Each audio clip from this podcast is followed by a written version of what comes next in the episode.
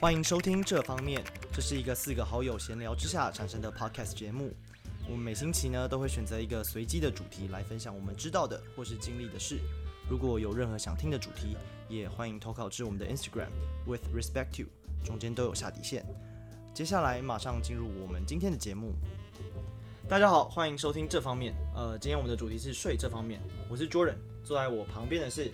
Kevin，最下一位是到，那我们欢迎今天的特别来 宾。大家好，我是今天的特别来宾，我是 Richard。大家好， Hi Richard，哎好，那我们今天要讲的是睡这方面嘛。你们知道，其实，在以前，就是大家其实会把睡觉就是床嘛，大家一定第一想到就是床，嗯嗯把床当做是一个视为象征权力，是那种大家用来炫富的一个东西，是你就是睡 king size 那种意思对吗不？对？然后在以前，从中古时期其实就有这种概念， 就是他们都会故意把那种他们的床都会非常高，然后床垫非常的厚，然后还会有那种很高级的那种窗帘，然后他们就会把那种床呢故意放在窗边，然后让别人看，让别人经过的时候就觉得哇，这一家人应该很有钱，因为他们睡得起床，而且还是那么高档床。哦，所以你是说越厚就代表那个身份越尊贵的对感对觉？对对那对，难怪会有那个豌豆公主的故事，为什么？就是你知道我她叠很多她层叠很多层嘛，然后她是公主啊，所以她那个豌豆，真正的公主你才可以品味得出那个哦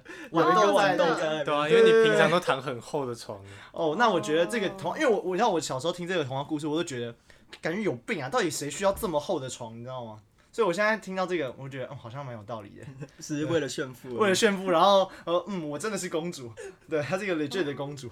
而且其实就讲到床可以用来炫富嘛，那其实以前在法国的时候，他们在议会，国王是可以躺着去审那个议会的。好然爽后哦。对他们他，等等于是他可以搬一张床，然后就说：“好，你们继续开始，我躺着听。 我我可以讲，就是另外一个，就是那个法国国王也很怪，就是有我记得是路易十五吧，反正路易不知道第几个。然后呢，他一直有便秘的问题，就是你刚刚讲睡，就是那个他他他之前曾经在议会前面，就是就是要把那个大便，”然后直接拉在床上。没有，就是他们他的那个王座本身就是一个，哦，变头，对对对对，就是我刚就是突然觉得这些当权者好像很喜欢在就是公众场合做一些比较我们现在看起来比较私密的事情，以彰显他是一个有权利的有权利的那人。这样他不就要在公众场合脱裤子吗？哎、没有他他我我还应是该他是有有仆人会帮他挡吧？没有，他就是他其实是穿着，因为你知道他们以前的那个袍子，他们其实不像我们现在裤子那种概念，所以有点像是裙裙子的概然念。哦后所以他后面其裙实子以空前是男哦的。生对，因穿为的，因为因为对，因为我之前看有一个呃美剧叫那个《古战场传奇》，他就有演到这一步，可是我不确定他的服装有没有完全去去一样复刻出原本的那个，可是就是我觉得大家还是可以想象，就是以前男生是穿类似像裙子的东西哦，只是我觉得以前大家对权力的想象都蛮奇怪的。哎、如我觉得如果没有记错的话，你刚刚讲就是国王在公众面前就是大便，然后不是就会很臭吗？然后那个就是香水的发明，就是因为这样，啊就是因为香水一定哇是哦是精致的嘛，就是比较精致精英阶级才能用的。然后呢，因为是国王的身份嘛，然后很臭嘛，然后当然不能让就是他的下属觉得他很臭啊，所以就发明像这个东所西，以香水拿来喷大便的还是喷他的？就应是该芳是香剂的一种喷，他屁股，高级芳香剂。但是臭的味道跟香的味道融合在一起，就是一个，就就是，会有一个臭香味 是一个，我觉得很恶心，就草旁是就是地下室味。你知道有有硬些人要盖的味道。对，有些人不是会喷那个止汗剂嘛，嗯然后他有时候出汗了以后，然后 mix 那个，尤其是那种蜜桃味的阿阿迪天达斯哪有一个有一个那个味道，我不知道你们知不知道，然后就有一个超诡异的、 很神奇的那个。起化学作用。高中有一个人就这样，好了好了，我们我们我们需要我们需要回来讲睡睡觉，像我们刚刚讲到就是跟呃睡姿有关，就是你的姿态其实是可以去象征很多很多意思的。关于睡姿的话，其实夫妻间的睡姿或者是情侣间的睡姿，就是英国科学家就对了这一块就做了不少的统计跟研究。嗯，然后这个数字其实我觉得是蛮惊人的，就是呢有统计过有十趴的情侣必须或者是夫妻必须要分开睡才有办法得到好的睡眠品质，然后并且有二十三趴的情侣是因为会把就在睡觉过程中把对方吵吵醒醒而而吵架，不是我觉得这个数字应该比大家想象中的高很多。但是也有就是数据显示说，情侣跟夫妻间如果在睡觉的时候有有肢体接触，像背靠背啊，或者是脚碰脚这样子的情侣在，有九十四趴都显示他们在一段关系中是非常开心的。其实这个我跟我前阵子在看那个分房睡的议题，好像有一点类似，就是研究说，就是他们建议不管怎么样，还是尽量不要分房睡，因为呢，分房睡就是最后会导致你们的关系会越来越疏远吗疏远。因为呢，他说，譬如说你有时候吵架，你可以借由就是睡前的那个强迫你强迫你去，相处在对一起对对，强迫你去相处。那有些人他们可能就觉得分房睡，当然这个我觉得争议还是很大，因为我觉得我记得好没有错，好像前阵子有一些比较有名的人，他们就有分享说，哎呀，其实他跟他太太其实也没有呃一起睡在同一张床上，因为他们就觉得他们会互相干扰这样子。嗯，还有另外一个说法是，就是讲那个夫妻间的房间里面不要装电视，我觉得也是异曲同工之妙。就是虽然他们睡在一起，可是如果有一个电视的话，就是会会打断那个睡前可以，就是强迫大家一天了，然后要处好好共讲处话一的时室，间，嗯对的时间会被打断。但是有时候不是就看电视，然后就一起看，然后就有点 Netflix 很 chill 的感觉哦。哦，是对，我这觉得也样不哦错。可是那个感觉就是。那个客厅也可以做，这样就哦感觉也 说是房间就被打，就是那在个气客氛被厅打破。 Netflix and chill。可是现在说到情侣一起在床上睡，然后影响对方，之前很有名的那个啊、Johnny Depp 跟他那个哦，前我知妻，道，你有你有看到那张照片吗？就可是那这个同被时打了，不是不是有他大便在那个床上，对啊照片，这又跟大便有关系耶，因为他要彰显他的权利嘛。占地 盘 我没有想过我会这样绕回来耶。 哦，突然想到，突然对想到，好，我们可以讲一些比较干，就是干净的干净话一题点的好嗯话了，题。对于正常一起睡觉的情侣，那时候英国的科学家也有做了几种统计，就是把最常见的几种互动的睡睡姿，姿嗯然后呢分成几种，但是真的太多种了，所以呢我这边就挑几个我觉得比较有趣跟大家分享。这些这些睡姿呢，因为他们他们。在我看到这个之前，我都没有想到说原来有这么多种互动的睡姿， 所以我觉得还蛮有趣的。然后第一种就是呢，liberty 就是自由的意思，是有指睡法吗，太不自是由了吧？呃，不太算是，它是两个人是背对背，但是呢不不碰到，就是不。呃各睡背各的，对背不会碰到，脚不会碰到，什么都不会碰到。然后这种这种的相处关系，就是表示两个人是很亲密的，但是同时又是很很独立自主的，然后对自己的存在是很有安全感的。哦，我可以理解，因为就是你是算是信任你的背后是交给另外一个人的哦概念，也可以这样互讲相独，所以互相独立，然后但是又信任对方。，嗯你知道他不会突然转过来把你踢下去，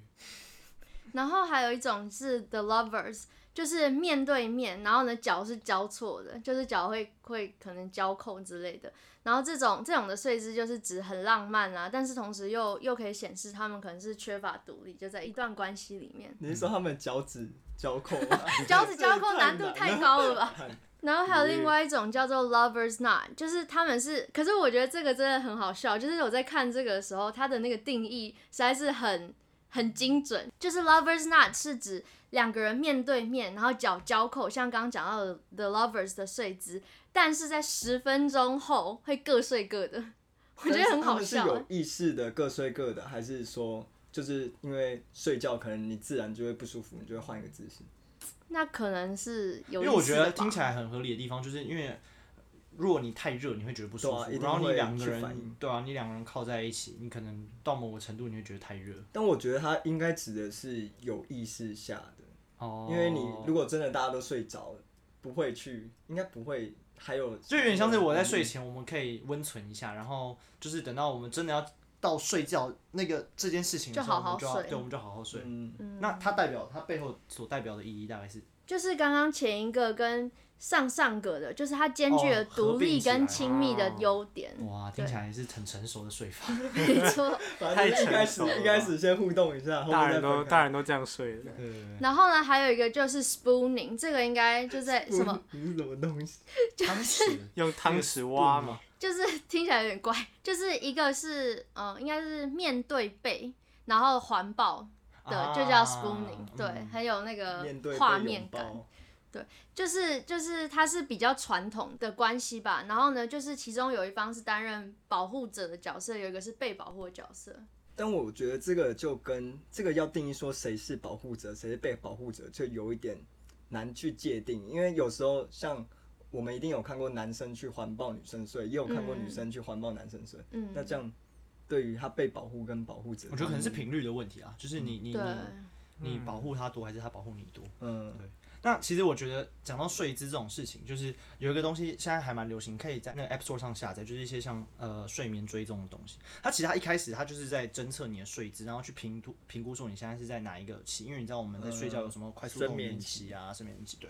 那我我去查了一下，它其实还蛮酷的地方是，它最一开始它的呃科技，它是用那个手机里面它会有那个自动，就是它可以感感受一下，哎、这个手机是不是在移动啊，什么鬼的？那你就是要放在床上面，嗯，所以呢，就是你在翻身或什么的时候，它可以感觉得出来，哦，你现在大概它用演算法去猜测你大概是什么。那现在最新最新的，我目前看到就是它是用麦克风。所以你的手机已经已经不用放在床上，因为我觉得有些人他可能会担心说，哎、我手爆机炸离床太近会不会有什么电电磁波的问题？而且老实说，你如果是睡觉，假设七个小时，它在侦测其实是耗电，等于你早上起来可能就六十没帕电之类了。对对对对。然后我就在想说，哇，他用那个麦克风，那他就等于他要滤掉背景的一些白噪音啊，然后你打呼的声音，然后最后去去。所以我后来我我在看到其他人说，其实某某个层面上，它的精准度其实是不高的。那也有人甚至因为这样子的 tracking，反而让他的失眠更更深，他就等于有点像是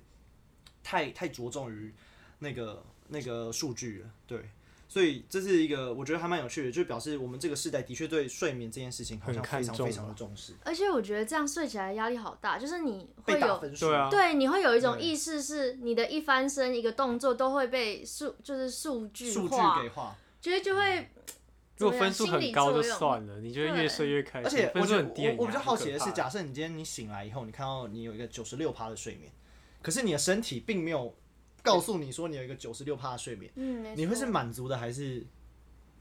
就我我不知道，因为因为我之前试过，可是我一直觉得那个数据对我来讲好像跟我身体的状况蛮合理体的。感啊不 一样。对，跟体感没有我自己的状况是，我觉得它跟体感还蛮相近的。只是我我很好奇，说假设今天如果那数据跟你体感的不太一样的话，那你你的想法是什么？会很空虚吧这？个时候就要在他的评论下面写说，诶、我的体感跟那个数据不一样，为什么？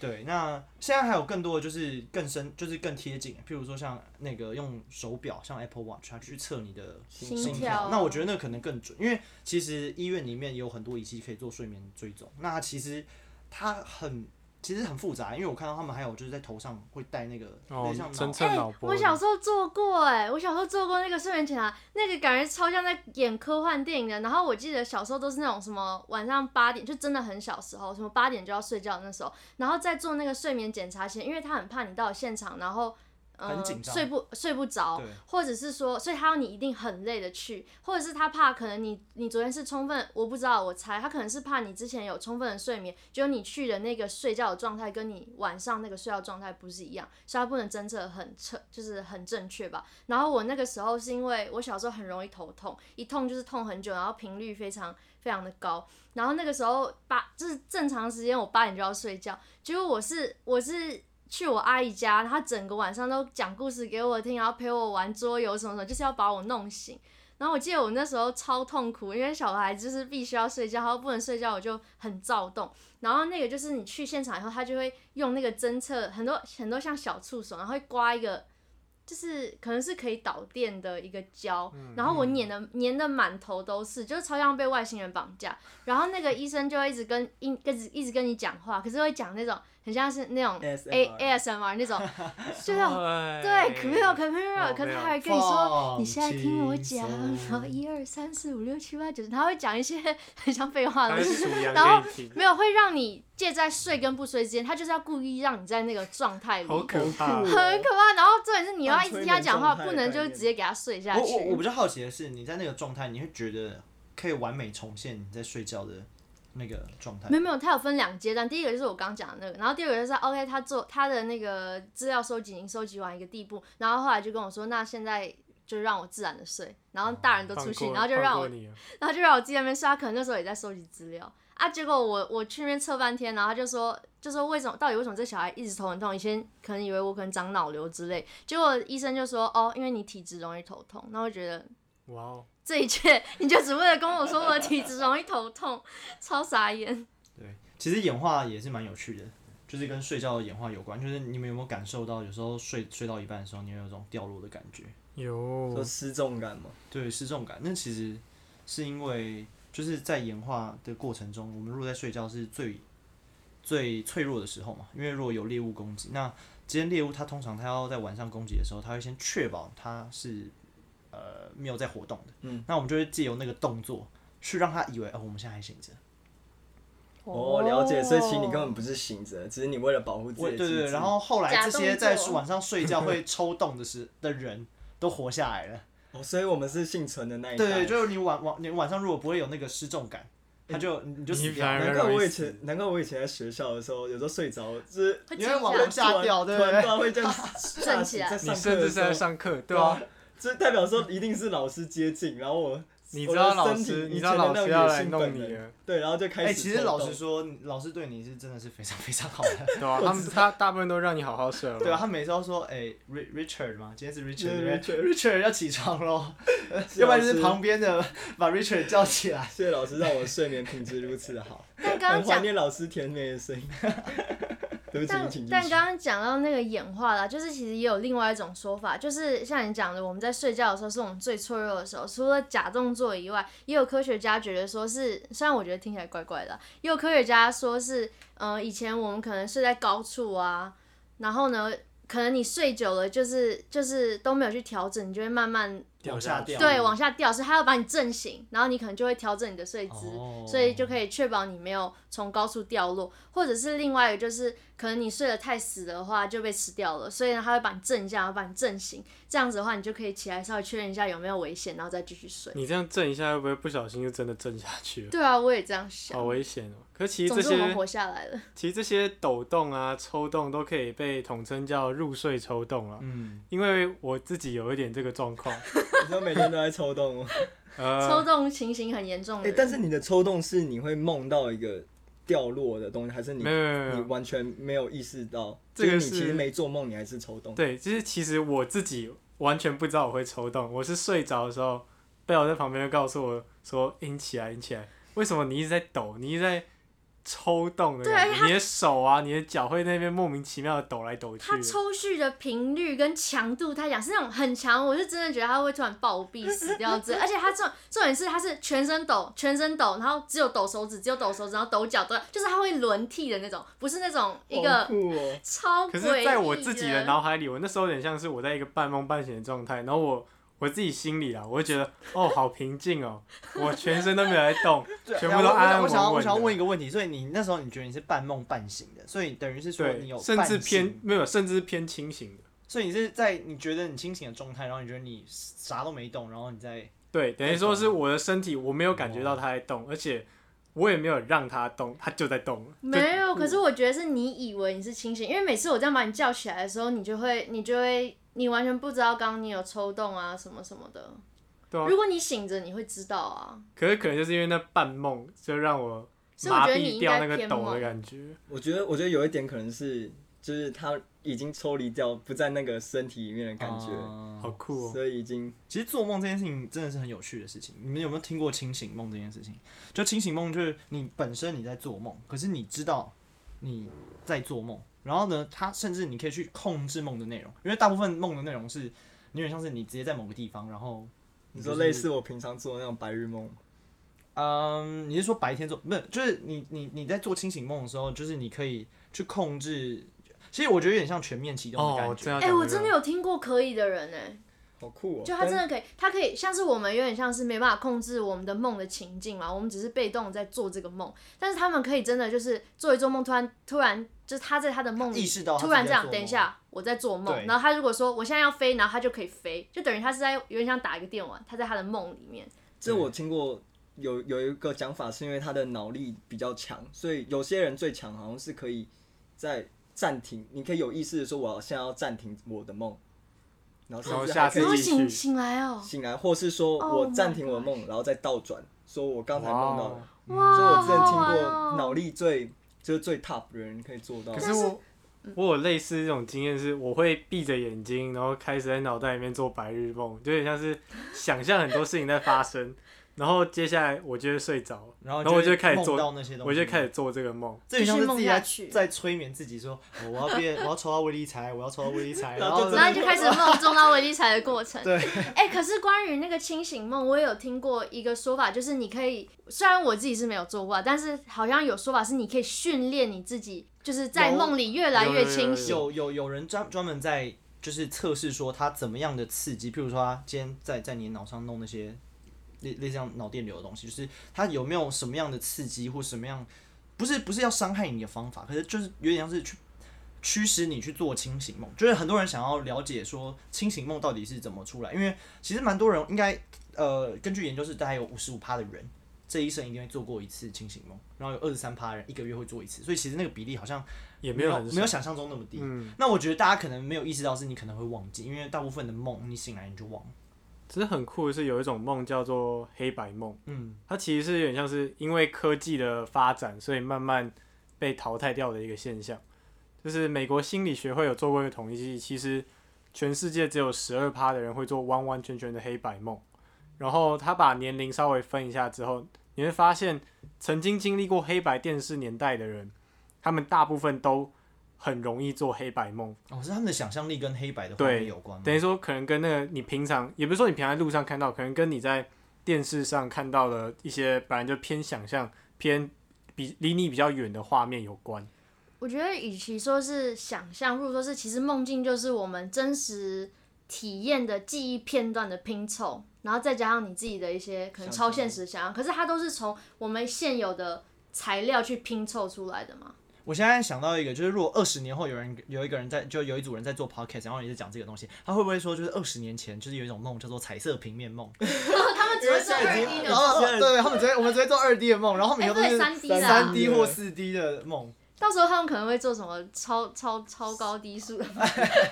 什么六维空间梦之类的。他哇那个时候哦都可以手手指一动，然后就换到别人梦去之类的。哦，超真酷超的酷梦境跳跃。他的清醒梦是去选别人的梦，哎，好酷、哦对人家选台，对于刚刚那个清醒梦的那个补充，刚刚刚 Jordan 讲的有点像是被动的去呃看可不可以做清醒梦，但是我我有听过一个说法，大家可以试试看看有没有真的有用，就是你主动的去训练自己可以清在梦里比较清醒，就是在梦里为什么那些清醒梦的人会。意识到自己其实在做梦，然后可以开始做其他的反应，就是因为他在梦里有一刹那，他怀疑说：“诶，我我是是不不是是在在做做梦啊梦，而不是像像呃我们一般的体验是，就是当做是现实的继续做梦。所以你在醒的时候，你在清醒的时候，你如果就是像像是我们现在录到一半，然后呢，我们就先花一点点时间怀疑一下，等一下，我们现在是在做梦。当你有你在真实的世界、真实的体验有有这个习惯以后，你在梦里也会怀疑一下，然后你就会发现。 我有听过 Oh my god 我听过这个做法，我觉得很妙。我还有听过另外的事，就是你每天做梦起来，你要花大概五分钟的时间，不是只是单纯回想，是像是拿纸笔放在你床头，然后一起来你就直接开始画，开始写，嗯，所有关键字在上上面，然后再自己重新把整个梦再重新蕊过一遍，然后你就对这个蕊过一梦遍有点印象。嗯，因为一般在五分钟内，就你可能起来记得，可五分钟内就会就会全部忘光光了。其实我觉得那有点像保护机制，因为你需要你的脑袋需要知道什么时候是现实，什么时候是梦境。你回到你醒来以后，你就要回到一个现实的，对啊嗯不然没蛮错危险不然的会吧错乱。对，会错乱，会错乱。我觉得这是一种保护的机制。啊嗯不过有时候我还是会错乱。现在是现实，现在现实。 好好，这个又扯到太哲学问题了，那我们是不是真实也的？许我们只是一只做梦的蝴蝶。对，所以说明大家都是处门，你知道吗？对对，好，那我觉得今天大概就到这边。那我我想要请大家分享一下，你们有没有做过一些你们印象深刻的梦？嗯就是 我还记得我小时候非常非常常梦到，就是我被脱裤子，然后后来我有去查，脱裤子被恐脱惧。裤就被别人被别人突然这样脱裤隐子私，男的还是女的啊？我忘记了，反正就是很长，而且不止好犀利哦一次，就可能就五六次、七，但我也没有真的被脱裤子的经验，嗯都是我脱别人裤子，所以就是你害怕发生在你身什上。么啦？你怕别人报己所仇？不欲，施于人的概念。呃，没有，我觉得后来我去查说为什么会梦到这种东西，后来发现也是一种不安全感的表现，嗯就是好像自己被 expose 在一个危险环境，嗯然后众目睽睽在盯着你、嗯一个没有穿裤子的小男孩，嗯， 听起来好可怜。对啊， 我我可能想不起，就是想不起一个特定的一个梦。我只记得我国中时期的时候，我常常梦到非常非常血腥的梦，就是我每一次睡觉，我都会梦到那种疯狂喷血或者什么碾过去，然后整条街这样脱衣，然后整条街都是血。然后我那时候就很困惑哦，我还梦过是有一个人从一个大楼掉下来，然后他的我在大楼里，然后是一个我可以我可以有点像水晶那个电梯，然后我可以看到整栋大楼。然后我记得有一个人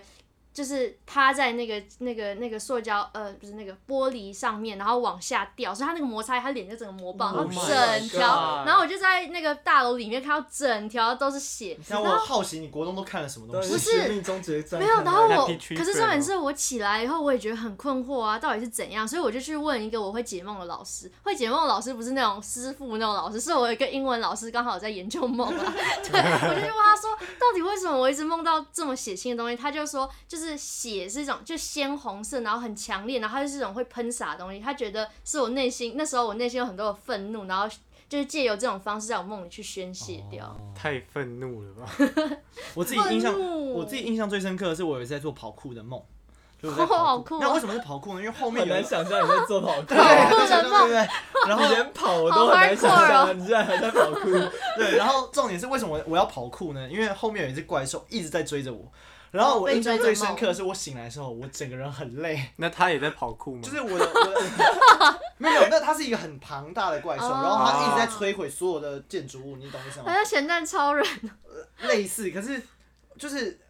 我我觉得最有趣的地方是，我还记得我的视野是三百六十三百六十你度在的玩全游视戏是全不视野是，。就是我看得到前面的路，然后我同时呢，我也看得到后面有一只怪兽在追我，就是那个东西的视野是是是同时在发生，就是我不需要转头看，哦，它在它到底在哪里？然后对，然后对，梦里常有这个现象，就是你好像同 时，对你好像是这种全知上全帝能视角对，全可是你知同时又全看，你又会从自己的视角看出去。嗯，能。然后印象最深刻就是我醒来以后，我全身都很酸痛，就是很累。然后我前一天我也没有做什么运动，这让我想到《阿凡达》，就会不会其实你是被传送到另外一个身体里哦面，然后去经历那个世界发生的事，那你的床也太高科技了，